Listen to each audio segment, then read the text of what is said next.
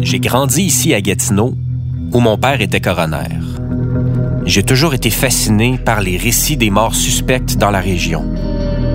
J'ai pas suivi ces traces. Je suis plutôt devenu réalisateur et animateur. Mais s'il y a une chose que mon père m'a transmise, c'est la curiosité de comprendre ce qui se passe sur une scène de crime. Parmi toutes ces histoires tragiques, il y en a une qui m'habite depuis trop longtemps. Celle de Valérie Leblanc.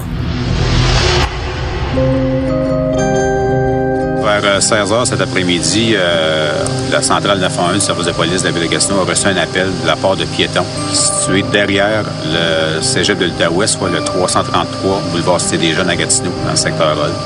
Euh, les gens ont découvert un, cadavre, un corps qui était inanimé au niveau de près de la piste cyclable. La rentrée au cégep de Gatineau a été assombrie par un drame horrible. C'est une étudiante qui a été retrouvée morte, brûlée et mutilée dans un boisé près du collège.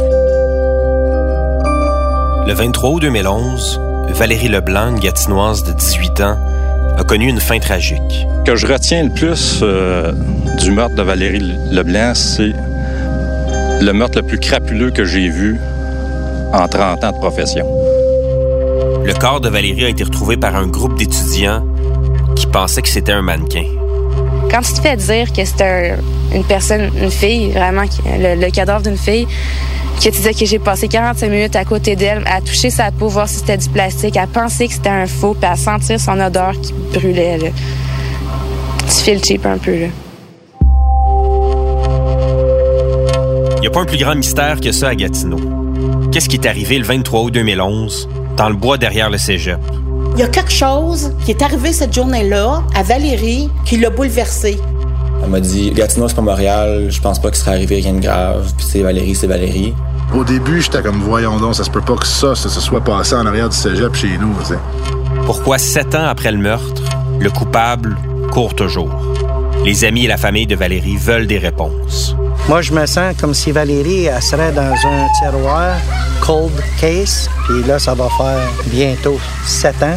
Puis ils nous ont jamais appelés, là. Ils nous donnent pas d'informations.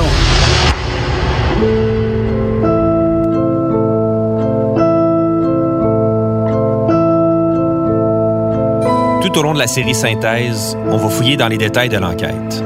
On veut savoir pourquoi le cas Valérie Leblanc demeure un crime non résolu. Elle m'a juste dit l'année prochaine, je vais mourir. Là, je vais être battu puis brûlé.